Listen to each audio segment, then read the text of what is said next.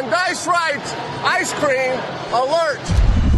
Esse é o Blitz on FA com recap da semana 1.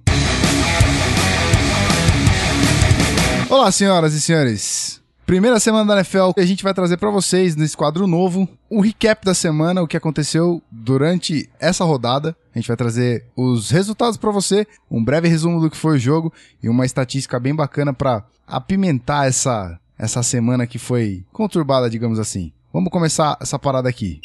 Bom, para começar, abrindo a rodada e a temporada 2016, a gente começa com o Thursday Night Football entre Panthers e Broncos na casa dos Broncos e quem venceu foi o Broncos de 21 a 20. É, exatamente. Foi um jogaço, né? Dois times que fizeram Super Bowl no ano passado. O Panthers continua com seu ritmo, tem tudo a progredir. A defesa não perdeu é, sua qualidade mesmo com a saída do Josh Norman.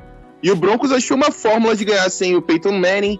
Trevor Seaman não comprometeu e CJ Anderson fez um jogaço a defesa continua realmente apavorando os adversários, garantiu a vitória do Broncos no primeiro jogo da temporada.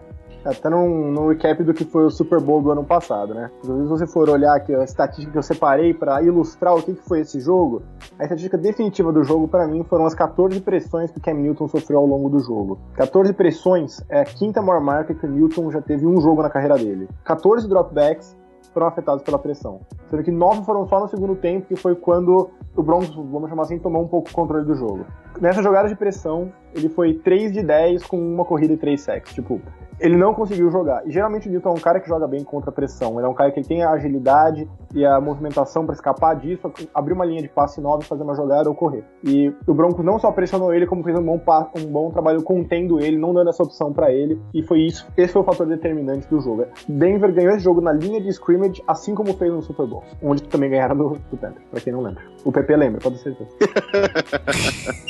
Começando a rodada de jogos do domingo, a gente teve Packers e Jaguars. E quem venceu o jogo foi Green Bay Packers de 27 a 23. É, exatamente. O Aaron Rodgers vem para uma temporada daquelas. George Nelson já voltou marcando touchdown. E o Eddie Lacy tomou conta do backfield depois de emagrecer na off-season. A defesa é muito nova, né? Tem muita gente aí que ainda pode dar um próximo passo nessa temporada, mas o Clay Matthews foi muito bem, voltando na posição de outside linebacker. E o Nick Perry, que foi seu companheiro do outro lado, também fez um baita jogo. O Jaguars mostrou que bate de frente com o Packers, que é um dos melhores times da NFL. O Julius Thomas, o Tyrande, que apareceu pouco na temporada passada, teve um jogo bem destacado nessa partida, fazendo até um touchdown. Então, muita promessa aí. O time é muito promissor do Jacksonville Jaguars com a defesa também extremamente reforçada, né? Nova, seis novas caras aí na unidade defensiva de Jacksonville. É, e é o que o, que o falou, né?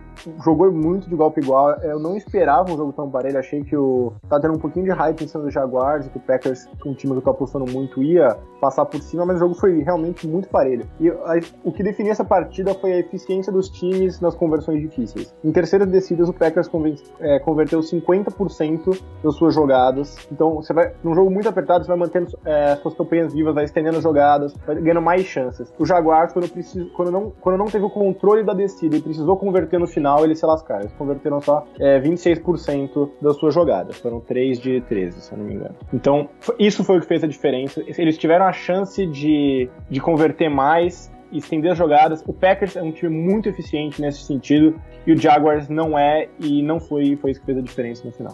Viajando para Kansas City, a gente teve o jogo entre San Diego Chargers e Kansas City Chiefs, jogo, jogo apertadíssimo e o final foi para Kansas City na prorrogação 33 a 27 sobre o Chargers. Exatamente, jogo de rivalidade de divisão. O Chargers começou com tudo para cima do Chiefs. A gente estava até surpreso, né? Ninguém, pouca gente esperava a vitória do Chargers em Kansas City, mas Keenan Allen lesionou, vai ficar de fora da temporada com uma lesão no ligamento do joelho. E parece que o time todo sentiu a saída do seu principal alvo Kansas City Chiefs não tinha nada a ver com isso. O Alex Smith está cada vez mais confortável no sistema ofensivo do Andy Reid. E o running back Spencer Ware carregou o momento do ano passado e continua sendo um fator importante nesse jogo corrido do Kansas City Chiefs, que conseguiu garantir a vitória na prorrogação. Alex Smith com um dos melhores jogos da sua carreira para virar um jogo muito importante dentro da própria divisão, dentro de casa, contra o adversário direto, né? Eu acho que o, o determinante desse jogo foi 30 a 3 que foi o placar do jogo depois do intervalo. O Chargers foi pro intervalo ganhando de 24 a 3 e o, o, Chiefs nunca na história tinha tirado uma vantagem de 21 pontos no segundo tempo. Foi lá, virou para 24 a 3 só no segundo tempo,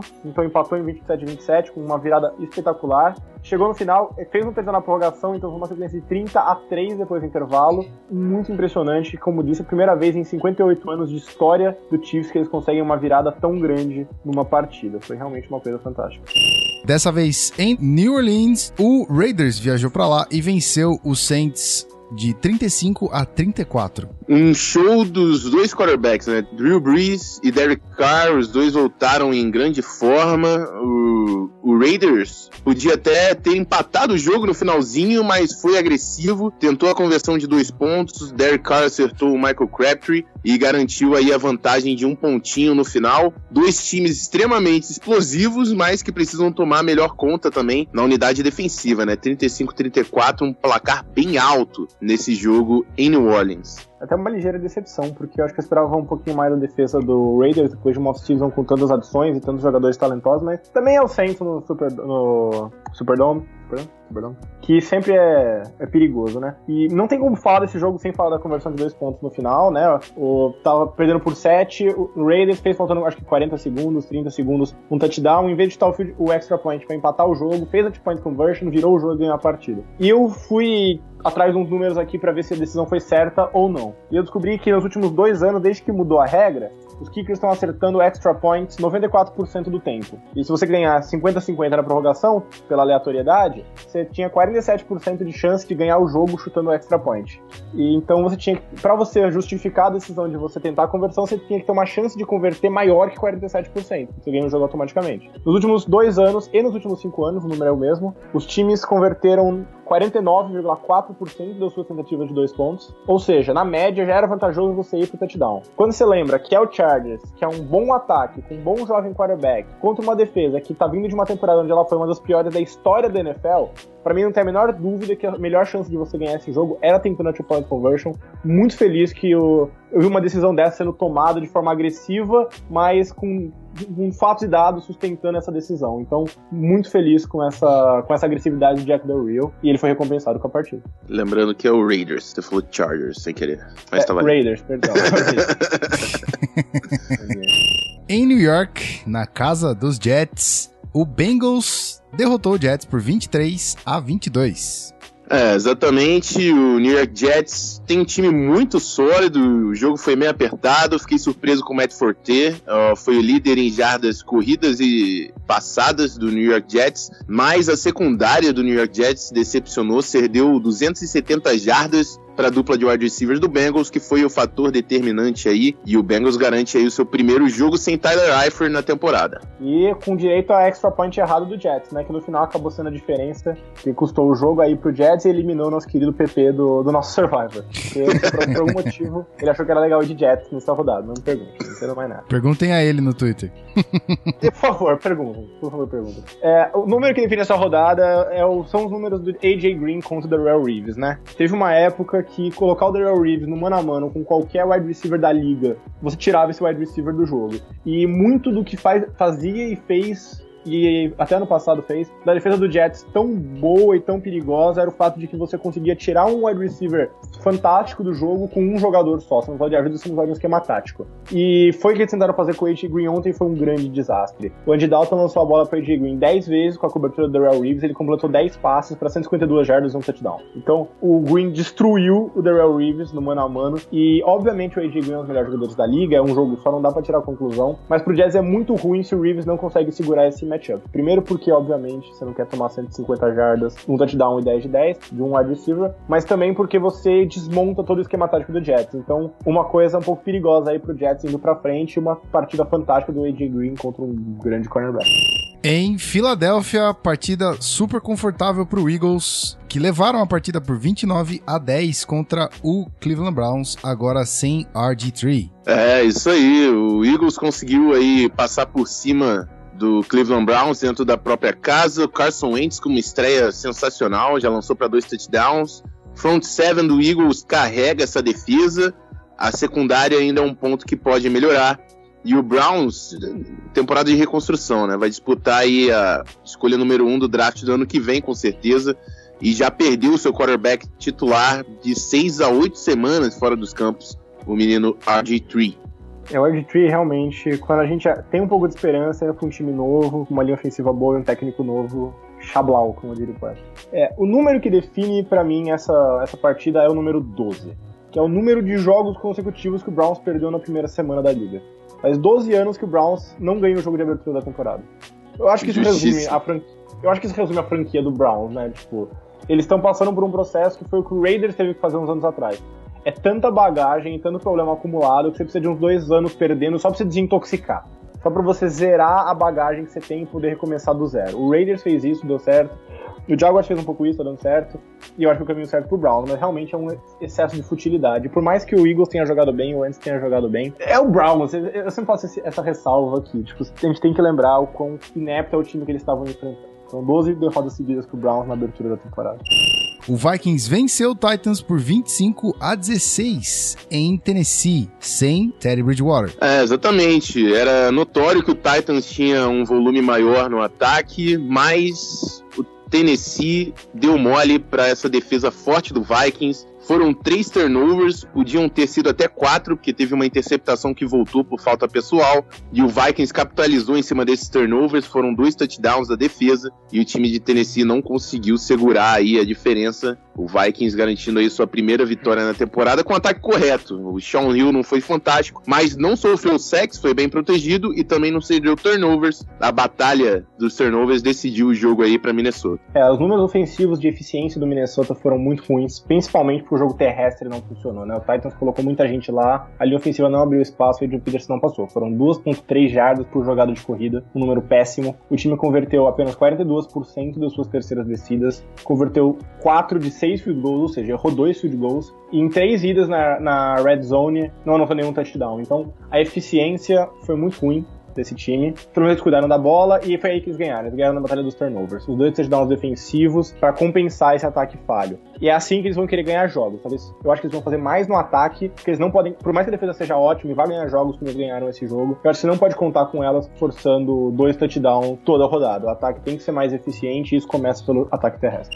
O Texas de J.J. Watt bateu o Chicago Bears lá em Houston, em casa, por 23 a 14. É, isso aí. Houston conseguiu garantir aí o jogo dentro de casa, dois times bem parecidos. Osweiler fez uma boa estreia, conseguiu marcar dois touchdowns. Os dois times também seriam interceptações. O destaque aqui vai para o Fuller, o calor, o wide receiver, que eu acho que vai formar uma dupla promissora aí com o DeAndre Hopkins. O calor já marcou touchdown também na sua estreia na NFL. O Fuller que eu critiquei um pouquinho a escolha, porque eu achei que ele não era o melhor wide receiver disponível, mas teve uma ótima estreia, como você disse, e calou um pouco a minha boca. E a impressão que eu tenho desse jogo, olhando aqui alguns números, é que o encaixe entre Miller e o Texans foi feito no céu. O Texans correu 35 vezes e passou 35 vezes a bola, então foi muito dividida. Miller correu 28 vezes, que foi o career high dele, nunca tinha corrido 28 vezes num jogo. E o time controlou a posse de bola por 34 minutos e 14 segundos contra uh, 23 do Bears. O time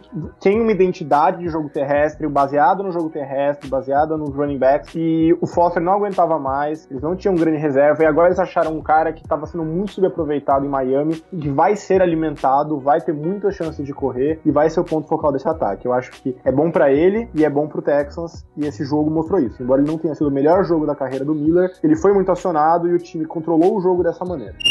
Em Baltimore, o Bills perdeu o jogo pro Ravens de 13 a 7. É isso aí, jogo de ataques magros e defesa forte, né? Um TDzinho só para cada lado. O Ravens, o Ravens foi um pouquinho mais consistente no volume ofensivo e conseguiu tirar a diferença aí com dois field goals. O Bills, a preocupação fica na produção ofensiva, que já foi bem baixa, e ainda pode perder o Sammy Watkins, que teve um problema no pé, que ele sofreu a cirurgia, né? E pode ficar de fora na semana que vem, então alerta máximo aí para Rex Ryan. É, o número que define para mim esse jogo é 40 45. Sabe por quê?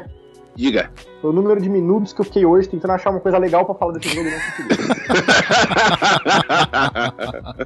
Cara, foi, assim, um jogo, foi, um jogo, muito morfético. É, e o Ravens ganhou, legal, boa performance aí do Joe Flacco, mas o Bills ele realmente tá jogando um, tá tendo um ano perdido, né? Uh, eles têm um suspenso Marcel Darius, eles perderam pra temporada os dois principais calores, que era o Reggie Ragland e o Shaq Lawson. Agora o Sammy Watkins, Sammy Watkins pode perder uma parte da temporada. É, tá um desastre de proporções épicas lá. É, é aquele ano que tá tudo dando errado e pode acabar sobrando para técnico, pode acabar sobrando para diretor, não sei, mas tá, foi muito feio assistir isso aqui, mas feio que bater na mãe. Não tão feio quanto o Monday Night quando a gente chega lá.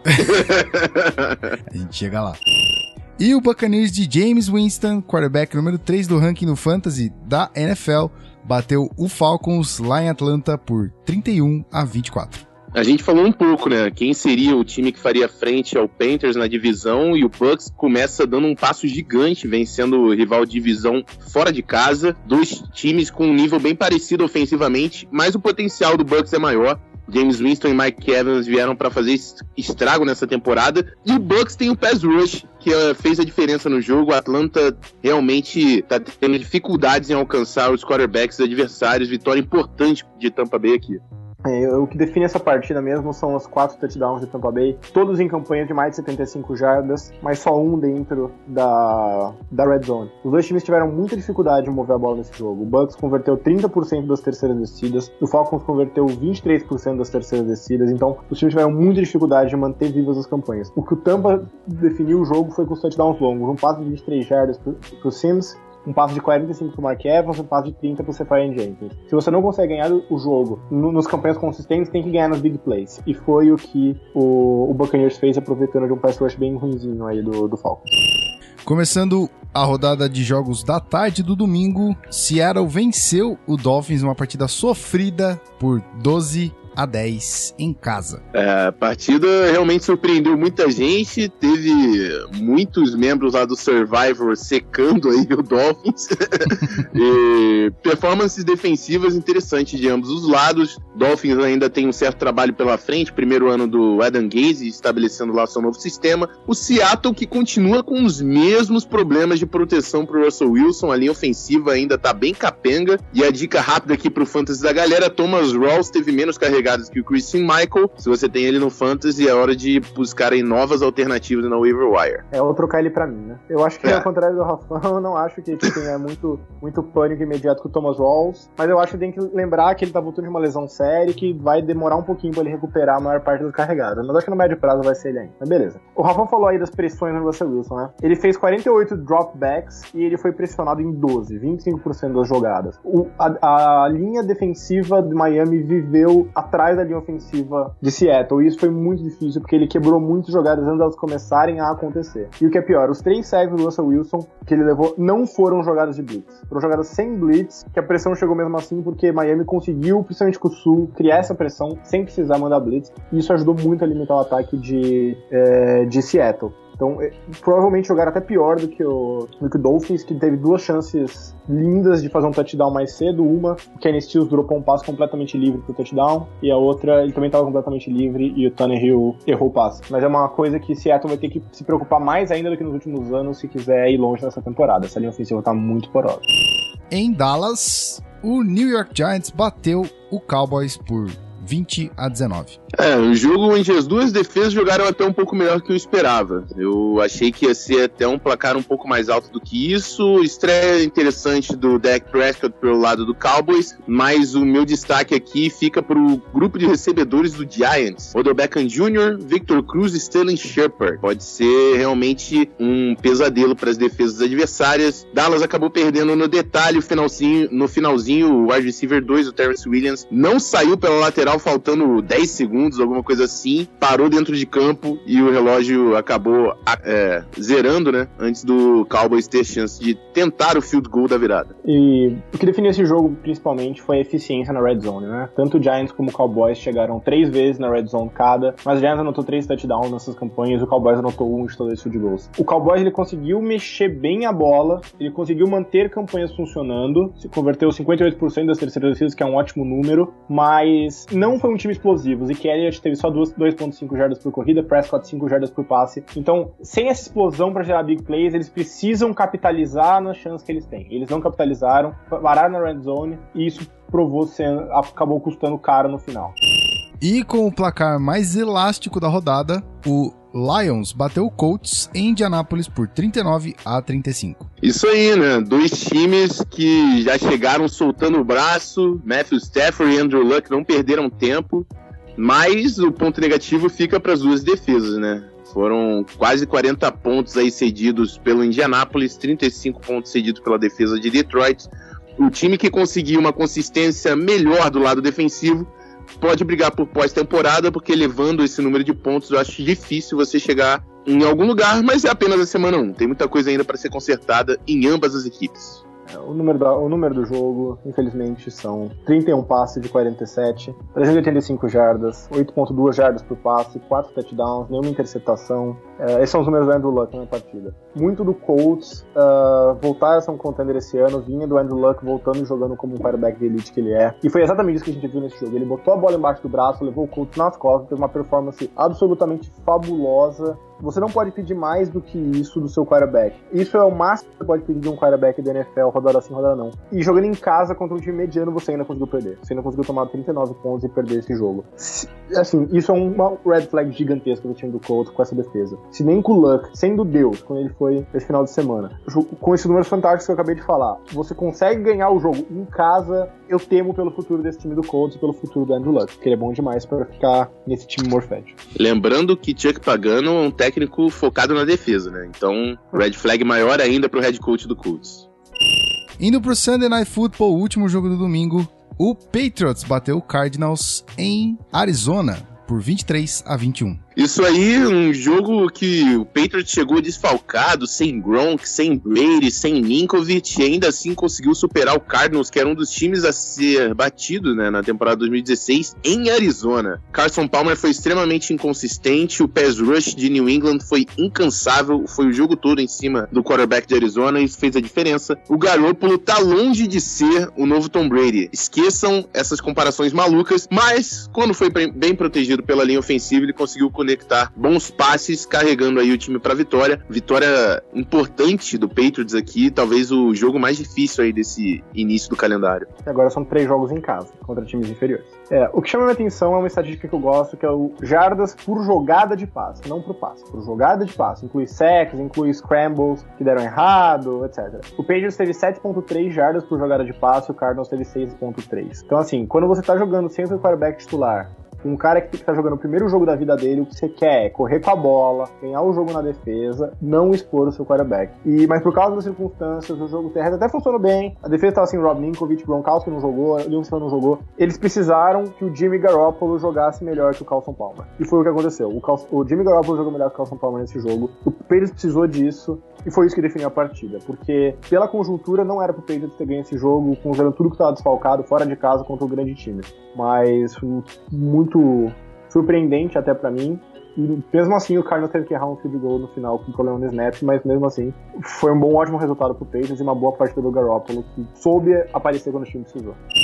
Partindo pros dois últimos jogos da rodada da semana 1 da NFL, o primeiro jogo do Monday Night Football foi entre Steelers e Redskins. E o Steelers venceu por 38 a 16 em Washington. Ah, o Steelers tem uma artilharia muito pesada. O Big Ben aproveitou o mismatch do Antonio Brown em cima do Bishop Breland. O Josh Norman que foi uma grana pesada aí, um investimento pesado do Redskins. É um cara que só joga de um lado do campo. O Steelers simplesmente colocou o Antonio Brown do outro lado e ele deitou em cima do Breland. Uh, D'Angelo Williams também com uma partida importante. O Redskins faltou um ataque explosivo, né?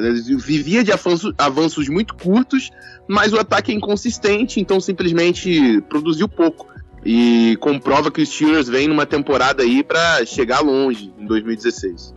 Esses números aqui são chocantes, já aviso. Antônio Brown contra o Bashawn Breland, ele teve. Ele pegou 8 de 9 passes lançados na direção dele para 113 jardas e 2 touchdowns. Contra o Josh Norman foi 0 de 2 com dois passes desviados pelo Josh Norman. É óbvio que o Josh Norman não ia desviar todos os passes, ele é bom demais para isso. Você não pode dar o alvo mais fácil pro seu pro melhor wide receiver da liga. O, o Breland é bom, ele é um bom cornerback, mas ele não ninguém é bom o suficiente para marcar o Antonio Brown no mano a mano. E Breland principalmente porque ele não é do nível dos melhores da liga. E se você tá pagando o que eles pagaram pro Josh Norman, pra um time que já tem algumas dificuldades dificuldades financeiras, você não quer esse cara ficando isolado num canto enquanto é tão fácil assim você anular ele na partida. Simplesmente passa o Tony Brown pro outro lado e o cara faz a festa e acabou com o jogo. Não, você não pode fazer isso. E é, e é um dos motivos pelos quais a gente pegou no pé do Josh Norman recentemente. A gente falou um pouco mal dele, falou que ele tava um pouco overrated, e esse é parte do motivo. Não faz sentido você não mover ele pro outro lado, e não faz sentido o Skins não estar preparado para essa estratégia tão simples. Os Steelers deu um baile a partir desse momento, nunca mais olhou pra trás. E encerrando a rodada, o último jogo do Monday Night Football, o Niners bateu o Rams, agora LA Rams, em São Francisco por 28 a incríveis 0 pontos. É, rapaz, a defesa do Niners realmente mostrou um potencial interessante. Tudo bem que era o ataque do Rams. Eu não vou falar dos ataques, nenhum dos ataques merece destaque. A defesa do Niners foi bem, porque zerar o Rams, independente, zerar qualquer time da NFL é um feito. Eles conseguiram zerar o Rams, mesmo que seja fora de casa. E a red flag é absurda para essa defesa do Rams de levar 28 pontos desse ataque do 49 Então, para mim, realmente, o destaque aqui vai pra defesa. O Niners um pouco melhor até do que eu esperava. E o Rams, que tem muito trabalho pela frente se você leva 28 pontos do ataque, do ataque de São Francisco. Bom, número-chave da, da partida, direto da rodada, é 6. Seis, é o número o quê, de títulos do Niners no final da temporada. o campeão voltou. Segura esse menino. Tem sirene do clubismo até no recap, rapaz. Olha isso. Até no... Ela não podia ficar longe, né? Pela sirene do clubismo. Não, é, é, eu fiquei chocado. O ataque é uma droga. A gente sabia que o Blaine Gabbert era. O que me impressionou mesmo foi o quanto a, a defesa, a linha defensiva do Rams, que supostamente é uma das melhores da NFL, talvez a melhor da NFL.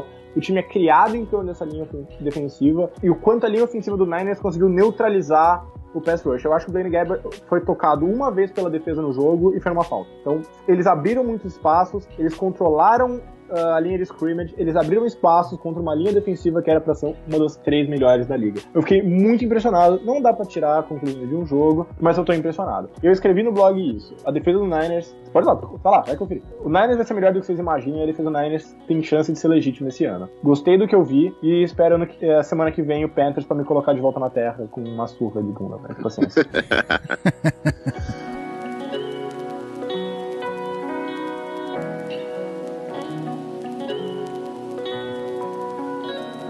Muito bem, esse foi o Blitz NFA, um recap que a gente está começando a fazer agora de toda semana. Então pode ficar tranquilo que a gente vai tentar te manter atualizado de tudo que acontece na National Football League.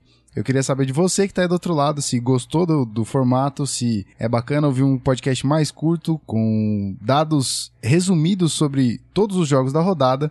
E se quiser entrar em contato com a gente para mandar uma mensagem, falar se gostou, se não gostou, críticas, sugestões, é sempre muito bem-vindo. canalzonefa.gmail.com Então, ainda tem podcast essa semana com o, o assunto variado que a gente sempre faz, com outros analistas aqui. Mas por enquanto, deixo meu abraço aqui para Rafael Martins e Vitor Camargo, que fizeram parte desse primeiro recap. Então, um grande abraço para você. Até semana que vem. Valeu!